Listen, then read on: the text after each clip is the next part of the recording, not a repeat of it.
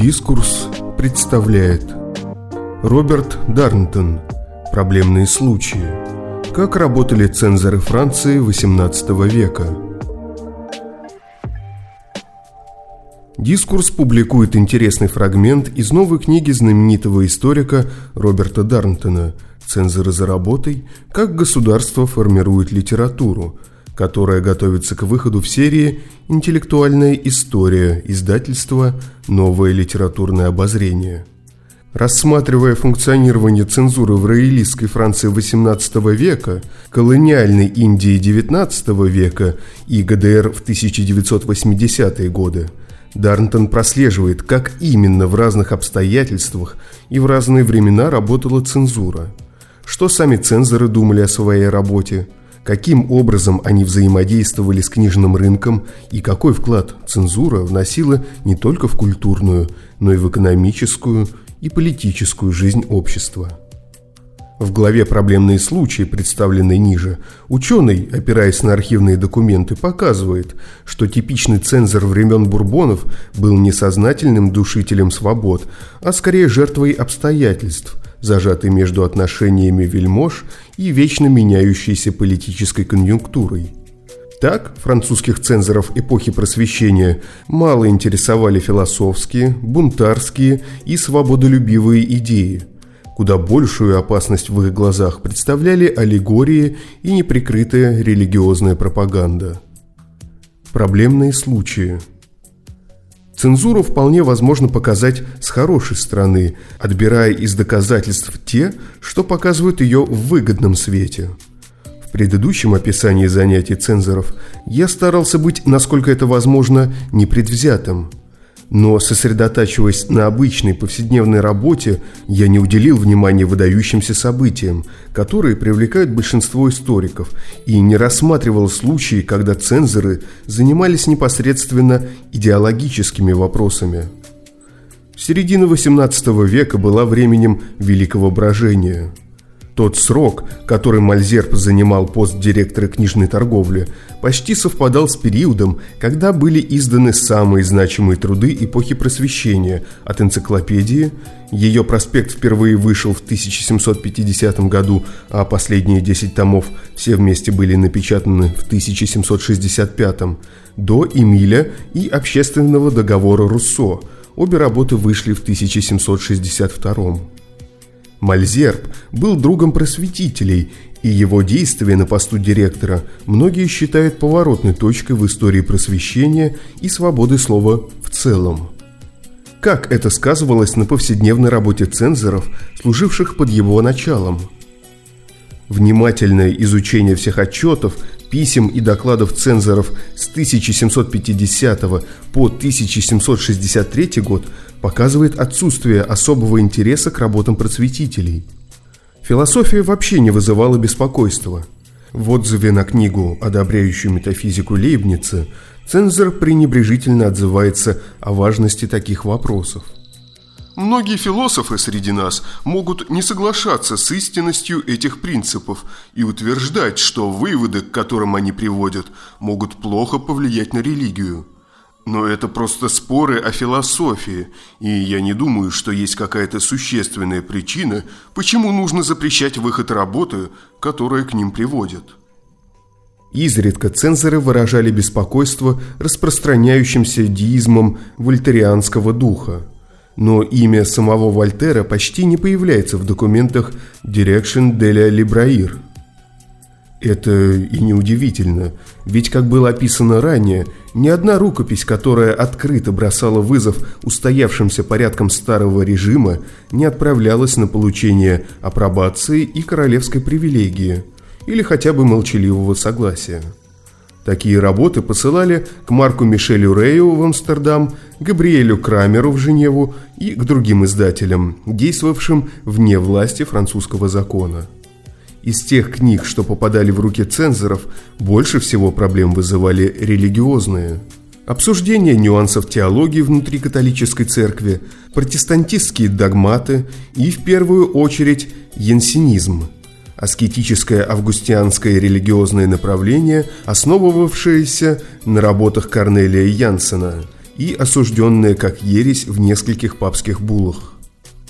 Авторы и издатели таких работ отправляли их цензорам, веря, что они не противоречат ортодоксальному католицизму. Цензору приходилось решать, так ли это. Большинство из тех, кто принимал такие решения, были профессорами теологии в Сорбоне. Они были довольно терпимы к протестантским работам неполемического характера, вроде молитвенных книг, если те были поучительными – хотя протестанты и обращались к Богу на «ты», а не на «вы», как католики. Цензоры также давали молчаливое согласие на издание нерелигиозных работ протестантских авторов, несмотря на некоторые опасения по поводу отдельных ремарок о щекотливых вопросах вроде природы брака – но они отказывались терпеть любую книгу с малейшим налетом янсенизма и касающуюся спорных вопросов вроде непреодолимой благодати, которые использовались в янсенистской полемике. Цензоры однажды отказались одобрять даже антиянсенистский памфлет, полностью ортодоксальную работу епископа Систерона, потому что, как заметил один из них, она не улучшала ситуацию, только будоража умы. Цензоры сталкивались с множеством трудов в защиту традиционных взглядов, но не спешили дать им ход, если те были недостаточно убедительны. Один из цензоров отказал фанатичному труду, опровергающему деизм на основании его несостоятельности. Приводить столь слабые аргументы в защиту религии все равно, что непреднамеренно обличать ее. Религиозные книги не просто должны были воздерживаться от ереси, им приходилось соответствовать высоким стандартам стиля и убедительности. Иначе они оказывали противоположное действие и не могли быть опубликованы. Та же логика применялась к политическим работам. Цензоров не беспокоили нападки на короля, ведь их никто и не присылал на одобрение.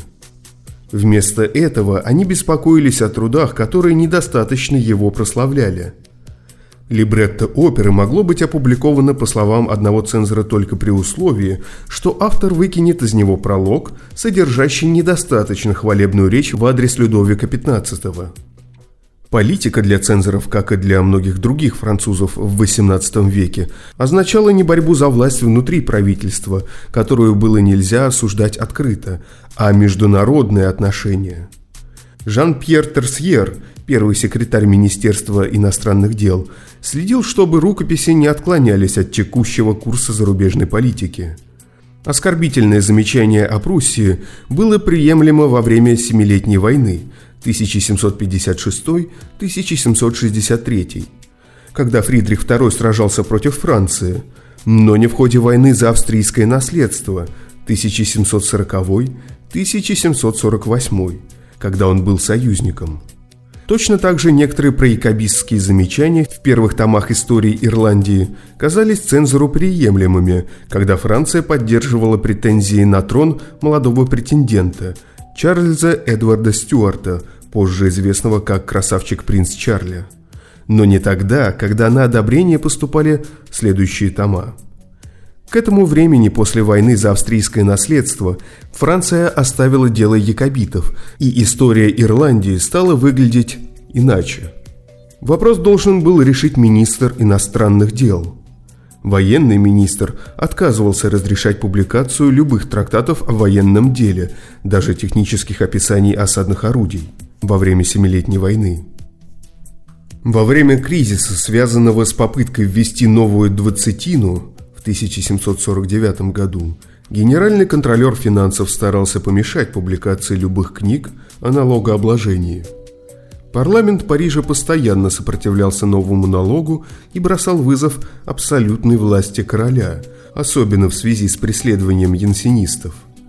Но цензоры редко имели дело с парламентскими дебатами, возможно потому, что противоречивые работы никто не присылал на одобрение – все, что касалось текущих событий, должно было быть заверено у вышестоящих сановников, но цензоры редко получали злободневные работы.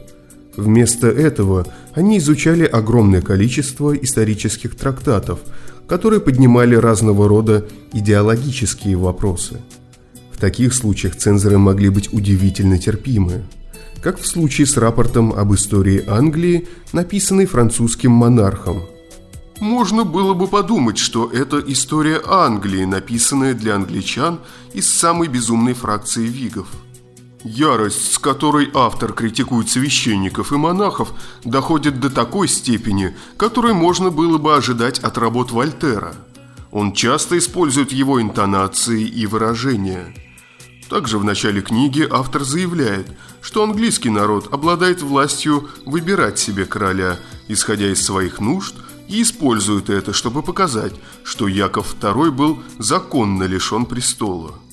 Хотя я вычеркнул наиболее вызывающие абзацы, текст все еще пропитан английским духом, что делает невозможным получение автором привилегии на книгу. И все же, если господин Мальзер решит дать ему молчаливое согласие, и автор представит книгу как изданную в Лондоне, читатели легко поверят ему и никогда не подумают, что книга написана французским монахом-бенедиктинцем. Последней категорией, заслуживающей особого внимания, согласно мнению Мальзерба и других людей, отзывающихся о книготорговле, была литература, наносящая урон принятым моральным устоям. Сейчас это обычно называют порнографией. В XVIII веке этого термина не существовало, но эротическая литература процветала, не привлекая особого внимания, если действующими лицами не становились монахи, монашки или официальные фаворитки. Такие книги были достаточно скандальными, чтобы хорошо продаваться из-под полы, но никогда не попадали в руки цензоров – Лишь несколько непристойных романов было отправлено на рассмотрение, и к ним, как правило, относились терпимо. Единственным случаем необычайно похабной книги, которую я встретил в записях цензоров, стала «Мистерий девственной плевы» или «Крылатое кресло из алого вельвета», которую цензор отверг как отвратительный плод помрачения ума. После изучения сотен докладов цензоров сталкиваешься с непредвиденной проблемой – если цензоры в первую очередь думали не о вынюхивании безбожия и вольнодумства, за исключением особых случаев вроде янсенизма и международных отношений, в чем они видели опасность? Не там, где мы бы ожидали, не среди философов-просветителей. Нет, их больше беспокоил двор. Точнее, они опасались быть втянутыми в сети протекций и обязательств, бывших основными рычагами власти при старом режиме.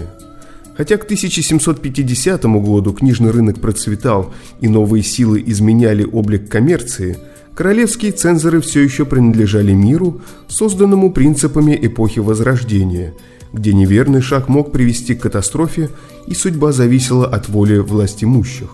Опасность таким образом исходила не от идей, а от людей, всех обладающих влиянием, кого могло задеть неуважительное или неосторожное замечание – один из цензоров вычеркнул из исторической книги упоминание о преступлении представителя могущественной династии Нуай, совершенной в XVI веке. И не потому, что оно было не совершено, а потому что дом Нуай может быть недоволен тем, что о нем вспомнили. Другой цензор отверг абсолютно точную работу по генеалогии – на том основании, что она может содержать ошибки, оскорбляющие некоторые влиятельные семьи.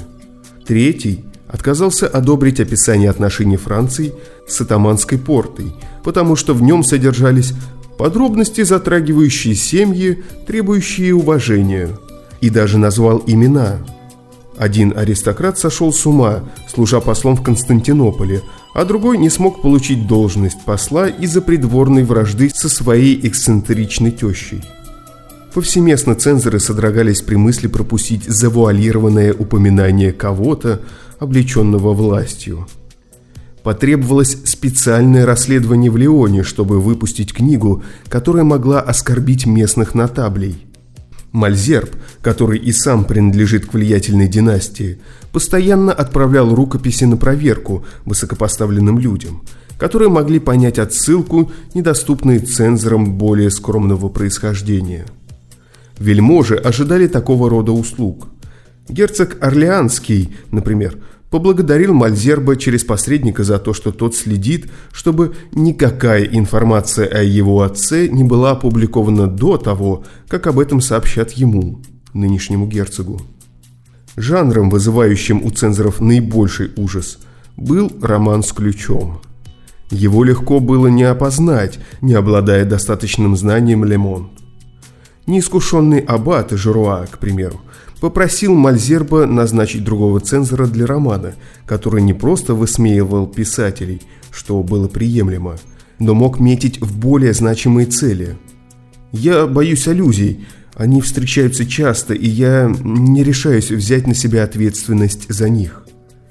Если бы я мог их понять, то, возможно, не волновался бы так, но я не могу сказать, кто имеется в виду. Та же опасность мерещилась другому несведущему цензору, который отказался одобрить рукопись, хотя нашел ее безупречной во всем, кроме одного – это может быть аллегория, скрытая с изяществом и точностью за священными именами, которую при дворе используют для злонамеренных намеков. Поэтому я нахожу работу опасной для публикации в этом королевстве, даже с молчаливого одобрения. Мальзерб с пониманием относился к опасениям людей, работающих под его началом – они, в конце концов, не имели высокого положения и не могли уловить аллюзии, очевидные для любого человека из более светских кругов. Более того, они были боязливы.